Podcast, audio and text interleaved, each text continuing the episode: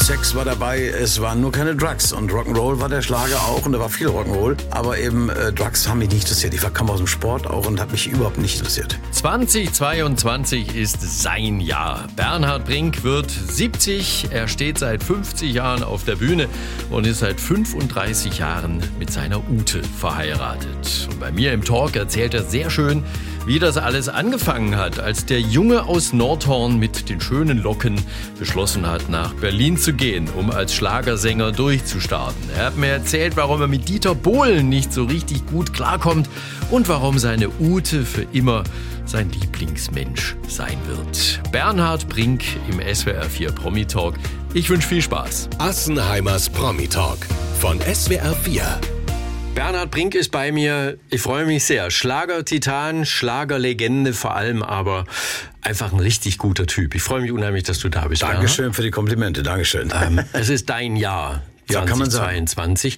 Sind ein paar wirklich äh, aufregende Zahlen dabei. Du wirst 70, stehst seit 50 Jahren auf der ja. Bühne. Für mich fühlt sich an, als wäre es umgekehrt. Du wirst 50 und stehst seit 70 Jahren auf der Bühne. Passt auf fast. Du bist natürlich schon ewig dabei. Aber nehmen wir mal die 70. Ja. Wie näherst du dich dieser Zahl? Naja, ich kann es ja nicht verhindern. Ich bin ein pragmatischer Mensch und muss es hinnehmen. Ich habe immer hingenommen den, den 30., 40., 15., 16. immer so, wie es war. Und habe dann auch immer groß gefeiert. Und mhm. der 70 ist schon ein Schock, muss man ehrlich sagen. Das ist schon eine Zahl, wo du sagst, oh Gott, oh Gott, jetzt kommst du, das Bandmaß wird immer kürzer und das kommen jetzt noch ein paar Jahre. Ich fühle mich im Moment sehr gut. Wenn so stehen bleiben würde, wäre schön. Auch was Tennisspielen angeht, man ist nicht mehr so schnell. Die Knie hoppeln ein bisschen mhm. und so. Aber grundsätzlich noch geht's ganz gut. Insofern wäre es schön. Aber es bleibt natürlich nichts stehen. Es geht immer weiter, gnadenlos. Und das wird dir jetzt richtig bewusst. Und ich meine, ich weiß, dass große Kollegen wie Thomas Gottschalk damals auch Schiss hatten, dachten, oh Gott, oh Gott, 70 ist schon gewaltig und ist wirklich ein Einschnitt.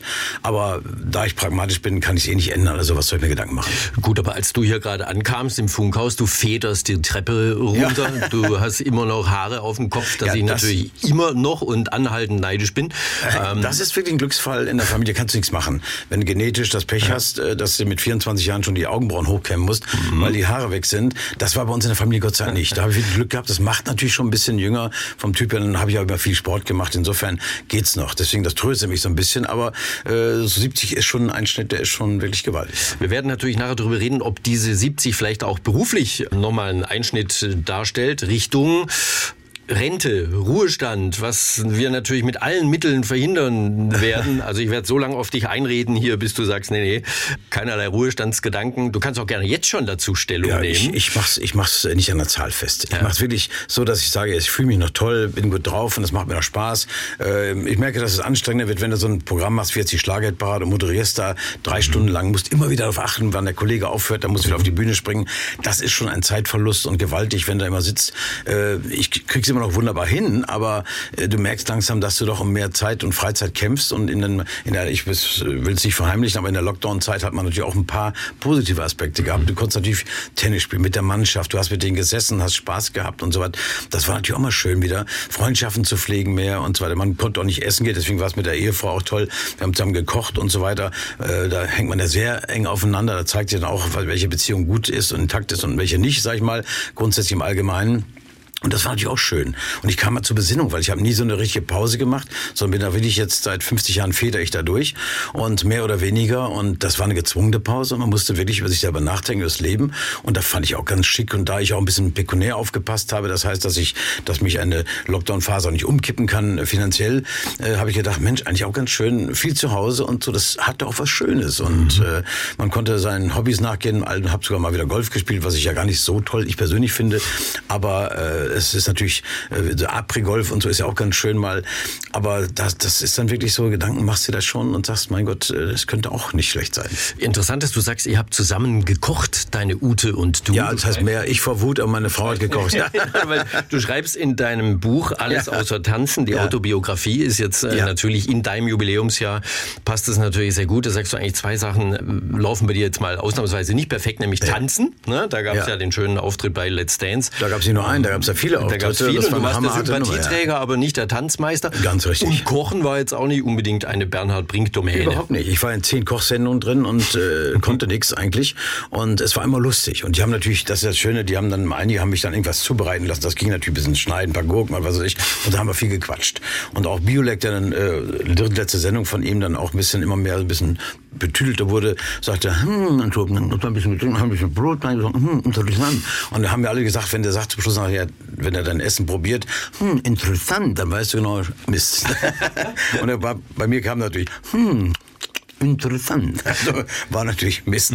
Aber das, äh, das war äh, einfach lustig, das darf man nicht so ernst nehmen. Und dass du die Lockdown-Zeit jetzt, bist du da zu neuer Kochblüte jetzt äh, dann gekommen? Auch nicht. Meine Frau eher, die hat äh, so viel kochen müssen wie noch nie vorher und hat auch, was sie macht, wirklich sehr gut. Und zwar, die kocht auch nicht so gern, dass sie sagt, das ist mein Hobby, aber sie kocht wirklich gut. Und insofern hat's geschmeckt und man hat's dann auch gemerkt nach ein paar, da muss man auch wieder ein bisschen Sport machen und so. Nein, es war eine keine schlechte Phase. du warst aber, ja ein guter Assistent in der Küche. ja, Teller aufstellen und so, das kann ich ja sehr gut, ja. Und du hast gerade schon die Finanzen angesprochen. Ähm, du betonst mehrfach im Buch, dass es, dass es äh, ganz gut lief für dich äh, finanziell. Ja, ich komme von, ich komme aus einem sehr guten bürgerlichen Elternhaus und ich werde mich auch nicht dafür entschuldigen, dass es bei mir so rund gelaufen ist, dass ich, dass mein Vater mich gelehrt hat, äh, die Mark hat den Euro gar nicht mehr erlebt leider, nur 30 Pfennig wert ist, weil du hast einen Manager, du hast Steuern zu zahlen, die ein Jahr später kommen und so weiter und so weiter. Das habe ich ihm beherzigt und dann kam auch immer von Elternhaus war schon sehr gut behütet, dann kam immer was dazu und so habe ich natürlich auch immer nur was gegönnt, wenn ich was hatte. Das heißt, ich, ich wäre nie der Typ gewesen, der sagt, ich kaufe jetzt meine Wohnung für was weiß ich und dann äh, muss ich überlegen, wie ich die Hypotheken zahle oder was weiß ich oder, oder die Miete, miete mir irgendwas ganz Dolles und weiß ich genau, wie ich die nächste Miete zahlen soll. Das wäre nicht mein Ding. Und so habe ich sukzessive natürlich nach Erfolg auch meinen Lebensstandard ein bisschen gesteigert, sage ich mal, und äh, da immer aufgepasst. Und das macht nicht jeder so, das ist auch jedermanns Sache. Da musst du auch ein bisschen auch selber bist du auch deines Glückes Schmied. Das heißt, du musst dich auch kümmern. Und das habe ich halt gemacht. Das habe ich von meinem Vater mitbekommen und äh, da bin ich auch sehr dankbar im Nachhinein. Nie brutto mit netto verwechseln. Ja, das das hat mein Vater gewesen, glaube ich, ja. so äh, Genau, das- mitgegeben. Und das ist sehr, sehr, Ja. sehr hilfreich. Ja. Ähm, wenn man über deine Karriere spricht, 50 Jahre auf der Bühne, 1972 war der erste Auftritt in der, in der Hitparade, dann ist es natürlich wie eine Zeitreise. Und was man natürlich sieht, die Haare waren schon immer dein Markenzeichen. Ja. Und ich glaube, sie haben dir nicht geschadet in der wilden Zeit, oder? Die, die Nein. 70er Jahre waren die wilden Zeiten. Ja. Und da sind dir die Mädels, darf man schon sagen, in Scharen hinterhergelaufen. Das ist ja, wir glauben ja immer, wir machen die Mädels an und machen sie heiß, aber die Mädels machen zum Schluss eigentlich nur einen Daumen rauf oder runter, weil die bestimmen eigentlich letztendlich, sonst bist du gleich bei MeToo, wenn du da irgendwo äh, zu aggressiv rangehst. Also sind die Mädels einfach Bestimmer über uns. Das ist, glaube ich, bis heute so geblieben, grundsätzlich. Aber es war natürlich eine wilde Zeit und die 70er Jahre war eine einzige Party, muss man ganz klar sagen. Das war von einem Termin zum anderen und dann hat man natürlich auch manche, wie sagt man so schön, so Zeitabschnittsgefährtinnen da gehabt, ja. Und so, so Geschichten wie, manchmal äh, lagen die Mädels schon bei mir im Hotelzimmer, bevor ich überhaupt die Zimmernummer auch, wusste. Auch, auch eine wahre Geschichte. Ich habe keine Ahnung bis heute. Äh, das war einmal, äh, also viele waren im Hotel mal, haben gewartet und gelaut, aber einmal lag wirklich ein Mädchen in meinem Zimmer. Wie sie das gemacht hat, weiß ich bis heute nicht. Die muss ja jemand bestochen haben oder ich habe keine Ahnung. Oder hat vielleicht mit dem ersten dem geübt. Äh, ich weiß nicht, was der da gemacht hat, dass er das zugelassen hat, der Portier oder wie auch immer. Also das war schon erstaunlich. Ja. Aber sowas gab es Ähm, damals. Hast du dich dann gewehrt gegen diesen Besuch oder dafür da noch? Ja, das erstmal genau, natürlich Gott sei Dank äh, habe ich immer gut gesehen. Nein, Quatsch, das, äh, das waren die Fans, das kannst du ja nicht machen grundsätzlich. Und äh, das ist dann einfach, komplimentierst du ja nett raus und das geht dann auch. Und dann trinkt man vielleicht noch einen Kaffee und wenn es nett ist und vor allem, wenn es ein echter Fan ist oder was. Aber wie das zustande kam, weiß ich bis heute nicht. Aber schöne Geschichte, natürlich. Ähm, und du hast in deinem Buch jetzt auch viele, viele solcher Anekdoten aufgeschrieben. Und es macht absolut Spaß, das zu lesen. Und was ich interessant fand, war natürlich, mit welcher, ähm, mit welchem Nachdruck und welchem Ehrgeiz du versucht hast, in diese große Party reinzukommen. Ja. Du hast gesagt, ich will auch mal bei Ja, Dieter Thomas Heck in der Hitparade Das war für stehen. meine Eltern ein schwerer Schock, als ich mit der Spinnerei anfing. Ich habe immer die NDR, viele haben mir gefragt immer, was ist bei dir schiefgelaufen, dass du Schlager magst und so. und ich habe dann einfach die NDR Schlagerparade gehört von meiner Mutter und habe dann die Hitparade gesehen. Aus Berlin, hier ist er und so weiter, dir Thomas Heck. Und da war für mich klar, da will ich hin. Und dann die, ist ja im Buch sehr äh, lang beschrieben, weil die Geschichte ist einfach wirklich unglaublich lustig, wie überhaupt überhaupt zum Singen gekommen bin, weil aus der Provinz, äh, aus Nordhorn kommt, in, nach Berlin und so weiter, ist ein langer Weg. Und der, mein Onkel hat mich da unterstützt mit einer Dreimann-Kapelle. Der hat dann gesagt, Mensch, dann machen wir ein Band und habe das gemacht. Und so ging es ja weiter. Ich will das ganze Buch nicht erzählen, aber das ist eine wirklich lange und sehr lustige Geschichte. Und dann stellten auch eben die verantwortlichen, wichtigen Leute fest, der kann wirklich gut singen. Mhm. Und so kam ich in die Branche. Du hast bei einer Opernsängerin ja. Gesangsunterricht genommen. Wie kommt man denn in Nordhorn an eine Opernsängerin? Es gibt Zeitungsannoncen und so weiter. Auch da hat man Zeitungen in Nordhorn. okay. Und da bin ich, ich weiß, ich glaube, ich bin wirklich damals über eine Zeitungsannonce reingekommen und bin dann mal hingefahren mit meiner Solex. Das waren 16 Kilometer, ist eine ganz schöne Strecke mit mhm. so einem mhm. kleinen Ding mit, mit, mit 30 Stundenkilometer. Und bin da hingefahren und dann hat die gesagt, so, haben wir geübt und so weiter. Und dann habe ich mein Geld investiert und hat meine Mutter irgendwann mitbekommen, dass ich da plötzlich ganz vernagelt drin war, das zu machen. Hat, bevor ich irgendwas anderes gemacht habe, Kino oder so was, habe ich da mein Geld reingesteckt und bin da hingefahren, hat meine Mutter das heimlich mir auch ein bisschen was zugesteckt, damit das alles gut geht und war da wirklich alle 14 Tage mal zu einer Freitags- oder was weiß ich, zu einer Stunde Gesangunterricht. Ja. Und da hören wir schon zwei Sachen raus. Zum einen so ein bisschen der Schock, wenn der Junge sagt, ich will hier ja. auch. Ne? Andererseits aber immer fair gewesen, immer unterstützt und du betonst mehrfach, dass du eine unheimlich glückliche Kindheit hast und ja. sehr dankbar bist deinen Eltern, wie das alles lief. Ja, ich sag ja, ich bin, wir sind ja die glückliche Geburt sozusagen, dass wir geboren wurden in das Wirtschaftswunder, mhm. die 50er Jahre rein, Ludwig Erhard und so weiter. Deutschland wurde nach dem Zweiten Weltkrieg aufgebaut und äh, als man zur Besinnung kam, als man das Leben erkannte, sechs, sieben, acht Jahre, als man in die Schule musste und so weiter, da hat man gemerkt, wie gut es einem geht. Und mein Vater hat eben nach dem Krieg, der kam aus russischer Gefangenschaft, hat dann so Nordhorn halb aufgebaut mit vielen äh, Einfamilienhäusern und so ging es uns gut. Wir waren einer der ersten, die einen Fernseher hatten und später ein Schwimmbad, das alles toll fand. Das habe ich einfach so hingenommen. Heute weiß man es erstmal zu schätzen alles, wenn du Erwachsener wirst und so weiter. Aber ich habe eine behütete Jugend gehabt und habe dann dafür gesorgt, was ich vorhin angedeutet habe, dass es mir auch immer gut sehen sollte, weil man aufpassen muss, auf sein eigenes Glück achten muss und dann auch ein bisschen äh, sparen muss und die, die, die, die äh, Gegebenheiten des Lebens auch beherzigen muss. Und das äh, habe ich immer gemacht und so kam das wirklich und ich werde mich auch nicht dafür entschuldigen, dass ich nie Not gelitten habe, äh, dass ich sage, ich musste nicht darben und machen und habe nicht gehungert und so weiter. Ich musste auch den Kopf nicht äh, durch eine Kokainlein, endlose Kokainlein ziehen, äh, aus dem Sumpf und so weiter. Äh, Sex war dabei, es waren nur keine Drugs und Rock'n'Roll war der Schlager auch und da war viel Rock'n'Roll, aber eben äh, Drugs haben mich nicht interessiert. Ich war, kam aus dem Sport auch und hat mich überhaupt nicht interessiert. Was ich dann aber schon erstaunlich finde, gerade diese Wirtschaftswundergeneration, also die Eltern, ja. die haben auch eigentlich unheimlich drauf geschaut, dass die Kinder dann auch was in Anführungszeichen seriöses machen. Ja gut, das fanden meine Eltern ja auch. Ja. Mein Vater hat immer noch geträumt davon, äh, dass ich das Architekturbüro übernehmen würde, später mal nach dem Abitur oder eben dann, als ich Jura studieren, studieren wollte, haben die gehofft, dass ich nach Münster gehe, 60 Kilometer entfernt, dass meine Mutter auch vorbeifahren kann, ob die Wäsche und alles gut ist. Und dann plötzlich kam die ganze Geschichte in die Musikbranche rein und Brinki war weg von Nordhorn, 500 Kilometer nach Berlin. Und damals ja noch Inselstatus, das heißt durch die ja. DDR und so weiter. Das war natürlich ein äh, ja extrem weiter Abgang sozusagen. Und für mich stand fest, die Plattenfirma war da. Ich wollte nicht zur Bundeswehr. Die Zeit wollte ich sinnvoll dazu bringen. Und das haben wir auch hingekriegt irgendwann.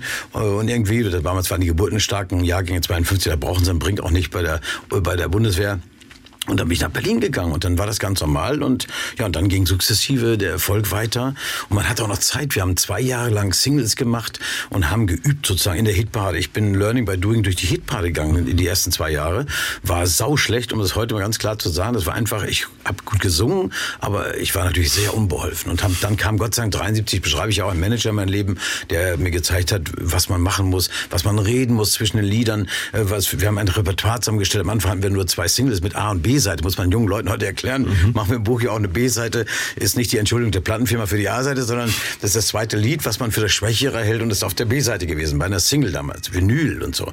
Und äh, das war natürlich verrückte Zeit, muss ich sagen. Aber da hat man Zeit genug gehabt und Thomas Meise war ein Typ, singen kann er, muss auch viel lernen, hat er gesagt. Und äh, so kam das immer weiter und dann ging es nach einem zwei Jahren weiter und dann wurde der Brink plötzlich durch Übung, Learning by Doing dann einfach viel besser. Ich fand schön, ich habe gerade schon schmunzeln müssen, weil du gesagt hast, ähm, am Anfang warst du sau schlecht. Du beschreibst ein paar wirklich wunderbare Auftritte in, in deinem Buch. Einen Auftritt in einem Ferienzentrum an der Ostsee. In Holm, ja. Wo dir ja. ähm, dein Manager einen Zettel mit dem Text eines nee, nee, ich war so wahnsinnig, Ich war so wahnsinnig. Ich habe gesagt, komm, irgendeinen englischen Titel müssen wir noch machen. Und da habe ich morgens gedacht, da ich fand ich, ah, let's dance all night long. Die Cats damals waren so One Way Wind und Let's Dance angesagt. Und äh, da ist Let's Dance schon wieder, ja. Und äh, Und habe ich dann im Anfall von Wahnsinn geglaubt, das geht dann. Habe das geprobt mit der Band ein bisschen, habe den Text aufgeschrieben und habe dann den Text noch ein bisschen gelernt, vor mich hingesungen. Und dann beim Abend beim Auftritt natürlich dachte ich jetzt, ach, das läuft ja wunderbar. Meine ersten zwei Lieder gesungen, geht einigermaßen. Und dann habe ich den Zettel, was die Leute schon erstaunlich fanden, dass ich mit dem Zettel auf der Bühne bin, habe in einem anderen Fall von Wahnsinn nach dem ersten Vers den Zettel weggeworfen. Damit war aber auch der Text auch gleichzeitig völlig weg. Das heißt, ich sang plötzlich einen Vers, als die Band einen Refrain spielte. Es war desaströs und mein Manager hat sich zu Tode geschämt für diese Schweinemucke auf gut Deutsch. Also das war nicht so schön. Und im Publikum auch noch eine Dame in der ersten Reihe beleidigt. Hat alles gestimmt. Auch das. Es war einfach, ich wollte mich dann wehren, weil ich dann nervös wurde, habe ich dann gedacht, ich muss jetzt besonders locker sein, habe gleich noch eine Frau beleidigt. Also die Veranstalter sagten, hm, das war mal semi-professionell und so. Also es gab ein bisschen Ärger. Und, aber das sind so Sachen, äh, in dem Moment bist du natürlich völlig down. Aber heute kannst du dich darüber kaputt lachen, wenn das überstanden hast. Und vor allem, das ist eine schöne Anekdote, weil du es ja überlebt hast und, und weil du weißt, es ist gar nicht so schlimm gewesen. Das ist wie wenn du in der Schule hängen bleibst in der Klasse. Äh, da gewinnst du auch ein Jahr äh, Jugend. Funktioniert aber nur, wenn da Leute sind, die wirklich an dich glauben. Sonst natürlich, natürlich. Wir haben damals, ich hatte das große Glück, der Gerd Kämpfer, mein erster Manager, war ein ganz, ganz wichtiger Mensch in meinem Leben, der wirklich mich in die richtige Bahn gebracht mhm. hat. Dann war die, äh, das ZDF-Hitparade sehr verbunden mit dem Hause Meisel, Hansa Musikverlag und so weiter, hatten seriöse, tolle Leute, war die, die Firma schlechthin damals für deutschsprachige Musik. Da bin ich gelandet von Nord und das ist eigentlich unglaublich. Meistens ist man da, wenn man da auf der Provinz kommt, bist du bei irgendwelchen Produzenten, die nur sagen wollen, hier, Chris, gib mir 5000 Mark, dann mache ich für dich eine Platte oder sowas. Das ist ja alles weggefallen. Und ich bin ja gleich wirklich in die, in die, ich will nicht sagen Champions League, ich war ja nicht Champions League, aber ich bin in die Champions League reingeraten und war da überfordert halt eben. Aber dann äh, so gefordert und so talentiert, dass ich dann doch daran rückte und das dann gelernt habe. Mhm. Ähm, würde ein junger Künstler sowas heute überleben? Solche, ich nenne es mal Patzer oder so, so erste Stolperschritte in die Karriere? Das hat jeder mitgemacht. Udo Jürgens, alle, aber es ist eine andere Zeit gewesen. Heute ist ja ganz anders. Das sind ja Leute, guck dir The Voice an oder sowas. Da sind ja vorgebildete Leute, die haben ja alle in Bands gespielt, die haben Musical gespielt, da kommen ja richtig, die haben es irgendwie nicht geschafft mit der Plattenkarriere, kommen da an, sind hochbegabt, singen gnadenlos gut zum Teil. Oder DSDS, was für Talente werden da äh, rausgeholt, werden da weggeschmissen, die machen halt die falschen Titel gerade, dann sind sie wieder weg. Dann hat Dieter Bohlen mega heimermäßig früher und so, hat er mal produziert mit mit denen und es hatte die fallen lassen, das ist viel brutaler geworden. Also die, äh, die Chance weiterzukommen ist heute viel, viel geringer. Es gab damals mehr Sendungen und für Talente und so was. gibt es heute alles gar nicht mehr. Bei, bei DSDS, die funktioniert, schau dir an, weißt du noch, wer letztes Jahr DSDS gewonnen hat? Nein. Da war, ja, weg ist es. Das, ich muss ja vorstellen. Ja. Das wird in einer Folge von 14 Sendungen da oder 12 Sendungen was durchgezogen. Und das sind wirklich viele Talente, die wegfliegen. Äh, das ist dann auch ein Markenwert, den du hast, wenn du das über Jahre, Jahrzehnte hinkriegst. Das kannst du nicht einfach durch jemand anders, der vielleicht jetzt jünger ist, äh, vielleicht natürlich logischerweise hübscher ist und vielleicht auch ganz gut singt, nicht einfach so ersetzen. Das geht nicht. Denn Howard Carpendale ist einfach riesig, riesig wenn er und so Howard sein Ding macht. Das ist ein Markenzeichen geworden. Und das, das ist schwer für die jungen Leute heute, sowas zu werden im Laufe der Zeit, weil die Möglichkeiten ganz andere sind. Wir haben einen jungen Künstler, ähm, dem haben wir einfach gesagt, dass du heute da bist. Ja. Und der hat sich nicht nehmen lassen, eine kleine Grußbotschaft loszuwerden, weil das ist schön, der war vor kurzem auch mit dir mal gemeinsam, äh, nicht auf der Bühne, aber in der gleichen Fernsehshow. Ja. Und das hat ganz schön Eindruck hinterlassen. Schauen wir mal. Ah, schön. Hey lieber Bernhard, liebe Grüße zu dir ans SWR. Kein Wunder, dass sie dich permanent spielen bei der guten Musik, die du machst. Wir beide haben das erste Mal miteinander interagiert letztes Jahr im Fernsehgarten, als du deine neue Nummer Lieben und Leben präsentiert hast. Und ich kam nach Hause und meine Freundin hat sich die Sendung natürlich angeschaut und war sehr stolz auf mich, aber hat deine Nummer danach permanent im Auto spielen lassen. Also lieber Bernhard, mach weiter so, revolutionier weiter den deutschen Schlager. Liebe Grüße an dich, dein Julian Reim. Mann, das ist so nett. Bedanke Julian ganz herzlich. Und ich finde es halt schön, dass der Schlager Titan ja. daneben den Jungen stattfinden Ich mag darf. sowas gerne. Wir und machen ja auch bei den Schlager des Monats im, mhm. im, MDR, geben wir auch immer ein paar Nachwuchsleuten eine Chance. Und Julian natürlich äh, ist natürlich vorbelastet ja. durch seinen Vater, Matze. Und Matze ist ja wirklich mit seinem verdammt, ich lieb dich bei mir im mhm. Auto mal entstanden. Die Geschichte ist ja auch da drin, die ist ja auch wahr, die erzählt er auch selber immer. Und äh, insofern verbindet uns natürlich viel. Aber Julian, wir haben so gar nicht so oft gesehen bis jetzt. Also freut mich sehr mhm. dass ihm das äh, Spaß gemacht hat. Damit ja. wir es nicht nur so anreißen, du hast damals, äh, Matthias Reim, doch schwer dazu geraten, die Nummer aufzunehmen. Verdammt, ja, ich lieb dich. Ich habe das Video und dann war der Bernhard Brokamp, war damals nach Dieter Weber der neue Redakteur der ZDF Hitparade und vom großen Preis von Wim Tölke. Und wir waren ein bisschen, haben uns ein bisschen angefreundet und äh, der stand auf meine Lieder, war okay, so Schlager, dafür bist du ja ganz guter, aber hm, hm, der stand mir so auf Pop-Sachen. Und da habe ich gewusst, als Matze da mit mir, wir haben zusammen produziert zu der Zeit und da hat dann äh, Matze diesen Titel mir vorgespielt. Den hatte ich eigentlich woanders, woanders wollte ich ihn anbieten und jetzt sagen wir alle, ich soll das singen und wenn ich überhaupt, äh, überhaupt mal singe und dann sagt der Mensch, ja, eigentlich will ich ganz gern singen. Sag ich, Matze, wenn du mit dem Lied nicht Erfolg hast, wirst du nie Erfolg haben. Das ist ein mega geiler Titel. Am liebsten würde ich es klauen, aber das ist, die Geschichte war für mich nicht, in der Phase damals wäre der Titel zu weit, zu weit gegangen. Das war ein bisschen, ein bisschen Grönemeyer, so ein bisschen diese Dings drin. Matze war neu, war ein anderer Typ. Und da sage ich, Matze, das muss gelingen. Und dann ist das ja alles anders Geschichte. Und da habe ich im Büro gehabt, das vorgespielt im Auto auf einer schönen Anlage und so weiter. Hat, gib mal in einer Kassette noch, Kassettenrekorder. Kennen junge Leute auch gar nicht mehr. Und dann hat er es zweimal angehört, sagte, kann ich das mitnehmen? Nimm mit. Innerhalb von sechs Wochen war er in beiden Sendungen drin. Zuerst äh, große Preis und dann die Hitparade und dann hat's, ist es durch die Decke gegangen. Also Familie Reim ist dir ja, da ganz eng verbunden. verbunden. Ja, Alle ja, ja. Generationen. Ja. Ähm, Bernhard, lass uns über ein paar prägende Gestalten äh, sprechen. Gerne. Du hast äh, im Vorwort des Buches sagst du, du möchtest hier kein Enthüllungsbuch schreiben, du möchtest niemand an die Wand nageln etc. Mhm. Genau. Aber was schön ist, man merkt immer gleich, magst du einen oder magst du ihn nicht.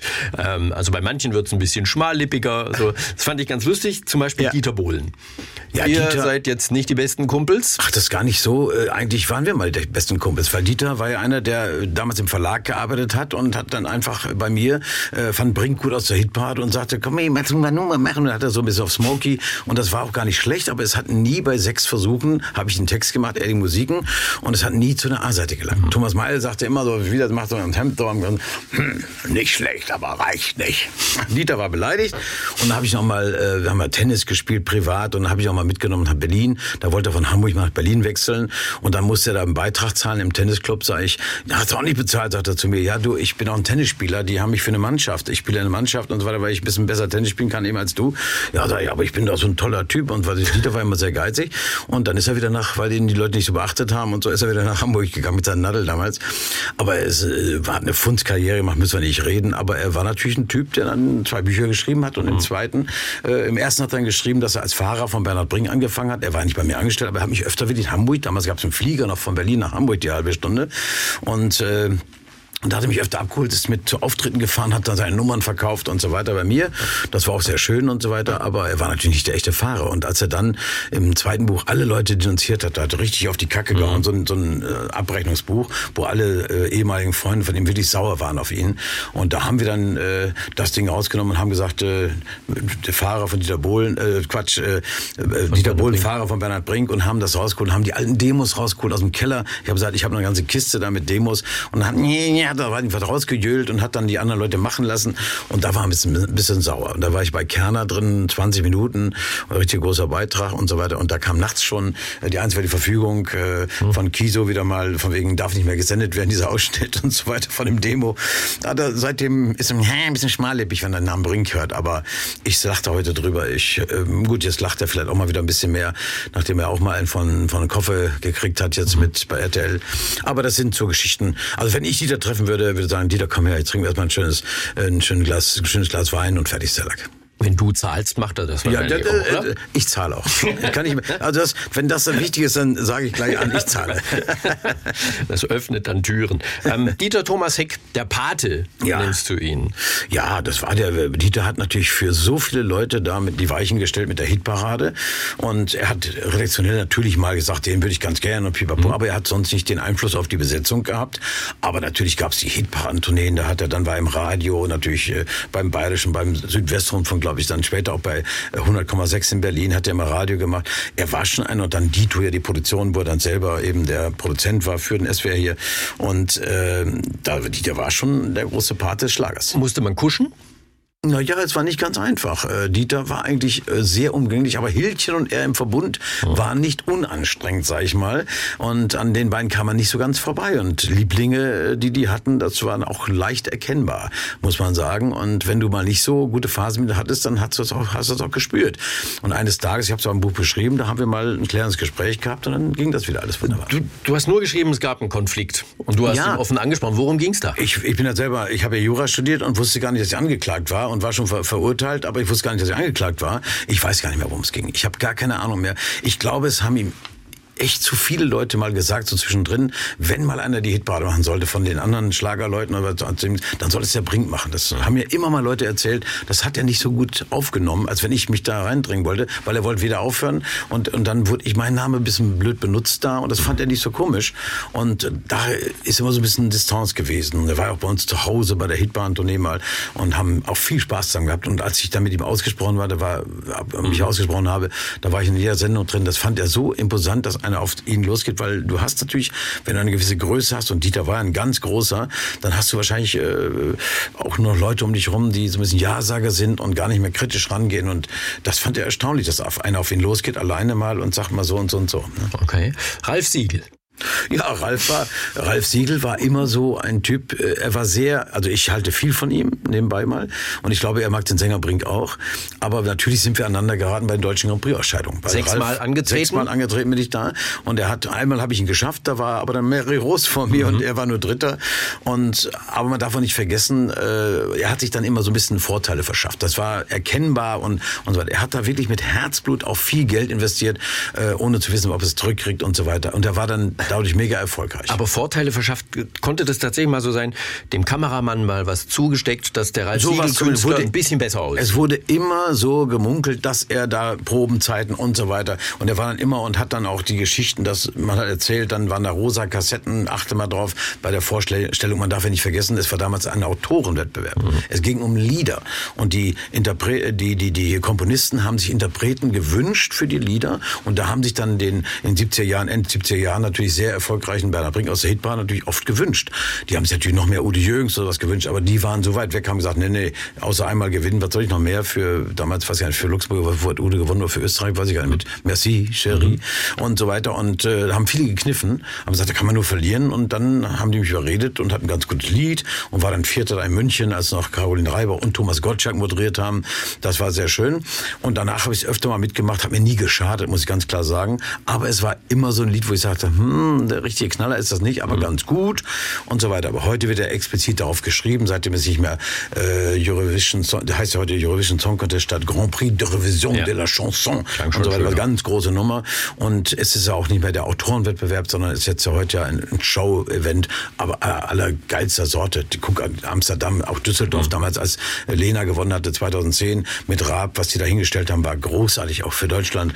Äh, und die letzten Wettbewerbe, das sind ja Ereignisse vom Allerfeinsten sechsmal angetreten, sechsmal gescheitert, ist dann ja. letztlich aber auch mit Humor genommen. Ja. Wäre das nochmal äh, ein Traum, dass man sagt, ja. beim siebten Mal also vielleicht, vielleicht mit, mit jemandem zusammen irgendwas, so Spaß hätten, so eine, ich meine, ich werde nie das vergessen, wie, äh, wie alle da poppige Sachen hatten, junge Leute, dann kamen die beiden äh, Olsen Brothers da mhm. an und haben da einfach nur ein schönes Lied gesungen und haben gewonnen. Das kann immer wieder passieren, das wird man nie ausschließen, aber es ist grundsätzlich kein Wettbewerb mehr für ältere Herren, sag ich mal, sondern also vielleicht für Jugend und äh, nicht Jugend forscht, aber junge Leute und das ist auch sehr poppig geworden, grundsätzlich. Insofern muss ich sagen, ist der Weg ein anderer geworden und, aber ich hätte gerne mal gehabt, dass ganz ehrlich, ob nur mit Ralf Siegel oder mit wem auch immer, völlig mhm. wurscht, äh, dass man wirklich mit einem Titel angetreten ist, den wir richtig selber vorbereitet haben und haben gesagt, das passt, das ist genau richtig, sowas.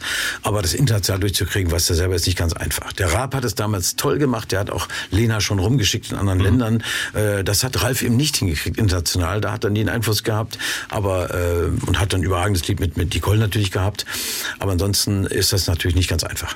Also wenn wir diese diese ESC oder Grand Prix Niederlagen mal als solche bezeichnen. Hast du es als Niederlage empfunden, wenn Künstler an dir vorbeigezogen sind? Nehmen wir mal Andrea Berg. Ist ja viel ähm, passiert. Bernd Klüver, wir waren zusammen, haben angefangen, Phil und John, wir waren so ein bisschen eine Einheit da, Bernd Klüver und äh, waren zusammen in der ersten Hitparade drin. Es ist ja nun, äh, jährt sich ja nun 50, 50. Mal und das äh, jährt sich dann ja. Und Bernd hat es ja auch geschafft nach kurzer Zeit. Plötzlich ist er mit dem Jungen, mit der Mutter, muss ich ja völlig weggeflogen. Ja, wie man weiß es, dann geht er wieder runter und seiner hat sich dann irgendwie gehalten. Ich erklären kann man das alles auch nicht ganz genau. Es war immer so, Mensch, Mensch, Mensch. Andrea hat bei mir im Vorprogramm gesungen, genau. wir haben Titel zusammen gesungen, mit der Band gespielt und da war sie dabei. Und ich habe den Produzenten vorgestellt, den Eugen Römer, und da ist er dann gelandet und der Eugen sagte, die hat was, irgendwas Besonderes und hat da wirklich das rausgekitzelt, wirklich par excellence. Ja, und dann, äh, du hast mich tausendmal belogen, ich werde nie vergessen, Mallorca sitze ich da und bei der Champions League Übertragung habe ich in die Ecke verdrückt, wollte ein bisschen Fußball gucken. Und in einer anderen Hütte waren wieder ein paar Herren. Und obwohl Fußball lief, haben die plötzlich bei, du hast mich tausendmal belogen, ich würde es wieder tun mit dir, heute Nacht, ja, ja, ja, viermal, also da wusste ich schon, oh, da ist was im Gange. Und das ist dann auch riesen, hat riesig geschnackselt und ist einfach so gelaufen. Und da kann man nur sagen, äh, Glückwunsch, äh, Andrea. Ja. Also hat nicht wehgetan. Nein, Mensch, das, das, das, das du, es gibt immer einen, der besser ist, der mehr Glück hat, mehr Dings als. Natürlich weiß ich, dass ich zu den ganz guten Sängern gehöre und so weiter. Also das weiß man ja halt, man kennt die Branche. Aber warum einer nur ein Stück weiter und weniger und mal du denkst da, dann wirst du ja völlig narrisch, wenn du da dir ständig den Kopf machst. Das ist einfach Lieder, du musst auch ein bisschen Glück haben und also. Und ich habe in meinem Leben im, im Prinzip viel Glück gehabt. Insofern äh, kann ich da auch neidlos hinschauen. Ja. Du hast auch äh, gesagt, wenn ein Wort dein Leben beschreiben müsste, dann sorgenfrei. Es ist so, ja. Das habe ich ja vorhin einleitend mal gesagt. Ich werde mich nicht entschuldigen für, für ein, ein schönes Leben. Die größten Krisen äh, erlebe ich jetzt mhm. auf der Zielgeraden meines Lebens. Äh, Corona mhm. war die ganze Geschichte, die auch was Gutes, wie wir vorhin gesprochen haben, hatte. Aber natürlich ein Einschnitt in der Branche, ein gewaltiger Einschnitt mhm. war. Auch natürlich pekunär viel verloren gegangen ist. Aber Gott sei Dank habe ich ihm aufgepasst, das haben wir nun lange erklärt. Und äh, das war die große Krise. Und ich habe nicht gedacht, dass wir noch einen drauf kriegen, jetzt in dieser Phase, dass so ein Wahnsinniger hingeht und da äh, wir noch einen Krieg in, in den europäischen Grenzen erleben würden. Das habe ich nicht für möglich gehalten, wenn ich ehrlich bin. Und dass wir den Klitschko zuschauen müssen, dem Zelensky zuschauen müssen, bei jedem Tag und, und, und mhm. beten und dass da nicht eine Bombe reinfliegt und die sind plötzlich weg. Also das ist schon, und, und was da passiert, etwas für mich so unglaublich Sinnloses und nicht Erklärbares. Was will er vor allem mit einem so kaputten Land dann? Hat das Geld dann wahrscheinlich gar nicht, um das zu sanieren und sagt im Westen, hier kommt mal rein, macht mal wieder. Also ich habe das, ich verstehe das nicht, das geht bei, vielleicht bin ich so doof, aber das äh, erschließt sich mir nicht sinnvoll. Versteht keiner und es ist ja. einfach furchtbar und können nur hoffen, ja. dass es tatsächlich ähm, irgendwie zu Ende geht. Irgendwie zu dass Ende. Dass sie endlich zur Potte kommen und dass man, man behauptet viel, dass er sehr krank sei und alles. Keine Ahnung, ich kann es nicht, wir können es nicht erklären. Also es ist so irreal, was da abgeht. Du sagst, auf der Zielgerade deines Lebens kommen jetzt diese, diese großen Probleme, die man ja persönlich überhaupt nicht äh, fassen und beeinflussen äh, ja. kann. Was du beeinflussen kannst, wir haben es eingangs so ein bisschen angekratzt schon, ist natürlich, wie es mit dir weitergeht, ob irgendwann mal der Punkt kommen könnte, äh, an dem du sagst, ich habe jetzt keine Lust mehr auf Hotels, ich habe keine Lust mehr auf Züge, die sich verspäten und ja, das so, kommt alles was da so dazu kommt. Ja. Also sagt jetzt kurzfristig Flüge abgesagt. Genau. So. Jetzt mit Ute schön kochen, und Tennis spielen äh, und Ruhe haben. Das habe ich jetzt ein bisschen gemacht, äh, sag ich mal, habe es ja vorhin einleitend, äh, äh, vorhin einleitend gesagt, aber äh, noch macht es mir Spaß. Also auch mit den Kollegen auf Tour zu sein und so weiter. Aber natürlich äh, wird das nicht endlos passieren. Äh, der Tag, äh, jeder Tag rückt näher. Äh, das zum, der Tod gehört zum Leben dazu. Das ist die Endstation. Aber geht mir noch gut. Insofern will ich jetzt nicht Nein sagen, aber ich mache es nicht am Tag fest. Ich lasse es auf mich zukommen. Wenn ich langsam zur Parodie auf mich selber werde, dann äh, wird wird mir auch meine Frau das sagen oder auch andere. Aber ich merke das selber, glaube ich, auch. Und insofern bin ich da ganz beruhigt und noch ist es nicht so weit. Und äh, man sieht ja auch bei Gottschalk als Beispiel, um einen mhm. ganz großen zu nennen, mal, äh, der Wetten das dann gemacht hat. Und es war wieder großartige Unterhaltung, egal wie. Und wird, aber es hat geschnackselt wieder. Äh, es geht immer noch. Auch die Alten können noch was. Ja, auf jeden Fall. Weil der Zug ein bisschen Verspätung hatte, haben wir gar nicht mehr so viel Zeit, Bernhard. Aber wir machen noch ein paar Kleinigkeiten. Ja, klar, gerne, gerne, gerne. Ähm, so ein paar Sachen, die mir einfach noch so über den Weg gelaufen sind. Stimmt es tatsächlich, dass du ein eigenes Konto hast für Strafzettel. Ein extra nee, Konto war, angelegt. Das, nein, nein, das war das so war, viel anfällt. Nee, das war. Äh, ich hatte mal drei Testauftritte im, in der DDR damals und äh, dadurch natürlich haben die meisten Porzellan mitgegeben und ein kleines Konto konnten wir einrichten, wo dann die Ostmark darauf eingezahlt wurde und das habe ich dann genutzt. Ach, um du hast die Strafzettel in Ostmark Ja, gezahlt. die Transitstrecke. Das war nur für die Transitstrecke. Das Konto hatte ich und da waren natürlich die völlig sauer, wenn sie mich angehalten haben. Ich war zu schnell und so weiter. Das sagte Moment mal, das bezahle ich dann gleich vorne beim Rausfahren äh, vom Ostkonto. War natürlich enttäuscht. Da war ich dann Thema der Transitkommission, dass er bringt doch ein bisschen mehr äh, die Vorschriften der Transitstrecke beachten sollte. Das ist die Geschichte. Und Oder wenigstens Devisen bringt, wenn ja. er dann schon, ja, wenn er dann schon, schon zu schnell. Westgeld muss das okay, sein. ich dachte, das sei vielleicht ein aktuelles Konto, nee, nee, das, nee, das immer noch aktiv So schlimm ist es nicht. Ähm, schön ist, dass du an da, in deinem Buch am Schluss so ein bisschen Einblicke gibst, so mit ganz kurzen Überschriften einfach nur, dass man ein ja. bisschen weiß, was mag er denn am, am liebsten. Das gehen wir einfach mal, ein paar habe ich mir rausgegriffen. Der Lieblingsmensch, Bernhard. Äh, Lieblingsmensch ist natürlich logisch meine Ute. Das ist ja ganz klar. Das ist ja äh, die, die, Frau des Lebens. Und du darfst auch was anderes sagen. Ja, wenn, ja. Wen meinst du jetzt, Julia oder Nee, keine Ahnung. Hört gerade zu, nein, Quatsch. Äh, nein, das ist natürlich klar. Das, und dann natürlich äh, viele aus dem Umfeld, äh, die man natürlich einfach äh, sehr, sehr gern mag. Ihr habt 35. Es sind ja, ja, wie gesagt, die Zahlen sind ja Wahnsinn. 50 Jahre auf der Bühne, 70 Jahre alt, 35. Hochzeitstag. Ja. Ähm, aber ihr wirkt unglaublich glücklich und, und harmonisch. Wir haben gesund uns immer getrennt, hätte ich beinahe gesagt. Ja. Nein, wirklich. Äh, das, äh, jeder hat seinen Freiraum. Ute hat auch hier Freundin, wo sie mal wegfährt. Wenn ich jetzt wieder mal, wir machen ja gerade die Schlagerhitbahn in mhm. Tournee, äh, die sind 60 Tage, davon haben wir jetzt zwölf rum, also es geht noch ein bisschen weiter. Und äh, dann soll ich, soll ich nicht zu Hause anbinden, wenn ich da Donnerstag bis Sonntag unterwegs bin? Nutzt sie das mit Freunden immer wegzufahren oder macht ihre Termine und dann kommt, das ist alles wunderbar, das ist gut organisiert. Sie kennt es auch nicht anders und wir können auch gut, wahnsinnig gut zusammen sein, aber sie ist dann auch so eingestellt und kriegt das hin. Und genauso ist es bei mir, weil ich dann beschäftigt bin im Hotel und dann, man wird nur eigener, dass du sagst, ein nettes Hotel soll es sein, mhm. äh, dass du nicht die Tapeten sich bewegen oder sowas, das ist dann nicht so schön. also Lieblingsmensch eindeutig. Ute, Lieblingswitz? Auch da gibt's ja einige. Das ist ja das schnellen. Das von ja, jetzt ein, äh, den meisten der schmutzig, weißt du? Ja, um Gottes Willen. Ja, jetzt, ja, da um musst du aufpassen, weil ja, er, aufpassen. erzählt ja normalen langweiligen Herren, erzählt sich schmutzigen sagen, die Frauen kenne ich schon. Weißt du? okay.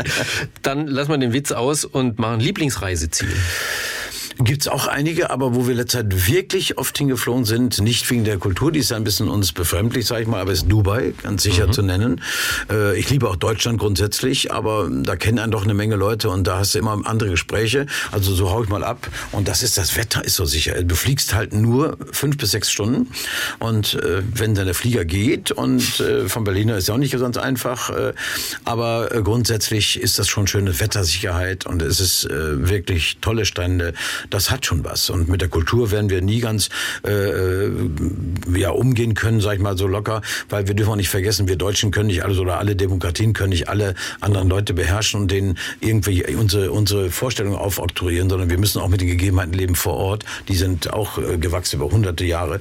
Insofern äh, muss man das einfach so nehmen, wie es kommt. Und als Gast soll man sich benehmen, soll man möglichst wenn man da lebt, die Sprache dann auch lernen oder sich auch benehmen nach deren Regeln. Mhm. Egal wo man ist. Das erwarten wir auch in Deutschland und das mhm. wäre auch gut so. Ich glaube, das ist das, was, ja, was wir gerade auch lernen sollten, ne? dass Unbedingt. man äh, die Dinge respektiert. Ähm, bei Lieblingsauto habe ich mich immer gefreut, dass Baden-Württemberg bei dir da eigentlich vorne dran ist. Bringt die fährt Porsche, das war eigentlich ein Stein gemeißelt. Bin ich 20 jetzt, Jahre gefahren, das stimmt wirklich. Ja, ja, geworden. ja, das hat sich auch ergeben. Da gibt es ja manchmal Leute, die erzählen dir einen vom Pferd, äh, sag, mach mal so und dann gibt es ja so eine Regelung und was man alles macht, da trifft man Leute und dann änderst du mal was. Aber Porsche bin ich lange gefahren. Dann, also ich habe da nicht irgendwie vorgehabt, ich muss jetzt das fahren, das fahren. Auto war auch nicht so, was man immer sagt, so der klassische äh, Dingsverlängerer, sondern es war für mich immer ein Nutzfahrzeug und, und, äh, und habe das auch dann privat bin ich ein Cabrio-Fan. Nur du kommst zu einem Auftritt natürlich schlecht mit, wenn du CDs, Klamotten, alles drin hast, ist natürlich so ein Sportwagen nichts Gutes. Also habe dann noch einen Begleiter, den Peter Frischke, der dann ein Phaeton fährt und das haben wir also organisiert und mit dem fahren wir auf Tour. Aber privat fahre ich gerne Cabrio. Ein, du, hast ein, du hast ein 500 PS Nutzfahrzeug. Ja, zum wo, wo das Dach wegmachen kann.